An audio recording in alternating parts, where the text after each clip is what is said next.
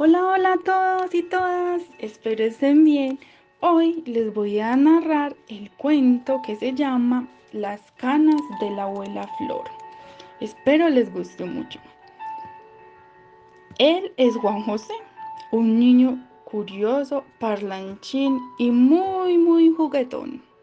Si por él fuera, comería pizza a toda hora, sin importar la ocasión. A pocos pasos de su casa vivía su abuela Flor. Un día la observaba y algo en ella le llamó la atención. En su cabello había muchas canas y en su rostro montañitas de amor. Dentro de él algo se conmovió y por muchos días en las noches, muy asustado y preocupado en la muerte, pensó, hmm, cuando Ana la nana a su casa llegó, Juan José algo triste se la recibió. Él le preguntó por qué la abuela Flor, si solo tenía 78 años, ya todo su cabello tenía canas y en su rostro tantas montañitas de amor. Nanita, abuela Flor morirá antes de los 100.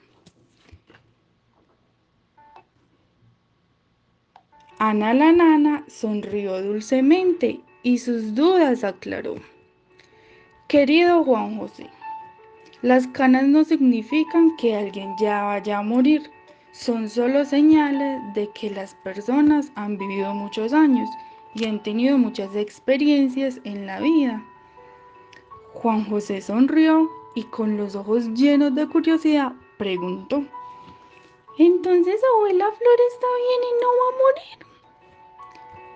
La nana asintió. Así es, querido Juan José. Tu abuela está sana y fuerte, aunque todos debemos morir en algún momento. Eso no tiene nada que ver con las canas. Te invito a que aproveches el tiempo, la cuides, la visites y pasen tardes llenas de amor y de emoción. Pasaron los días y la señorita Una idea se ingenió. Un quitapesares para calmar la preocupación. Es hora de crear. Juan José sin saber, emocionado, aceptó. ¡Sí! ¡Vamos, Ana! ¿Qué necesitamos?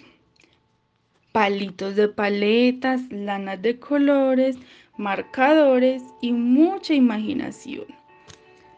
Mi querido Juan José, este muñeco se llama Quitapesares y puedes decorarlo como quieras. En el momento que llegue la preocupación, cuéntale un chismecito a tu muñecón. Ponlo debajo del almohadón para que así él pueda cuidar y aliviar tu preocupación. Fin. Eso es todo, amiguitos.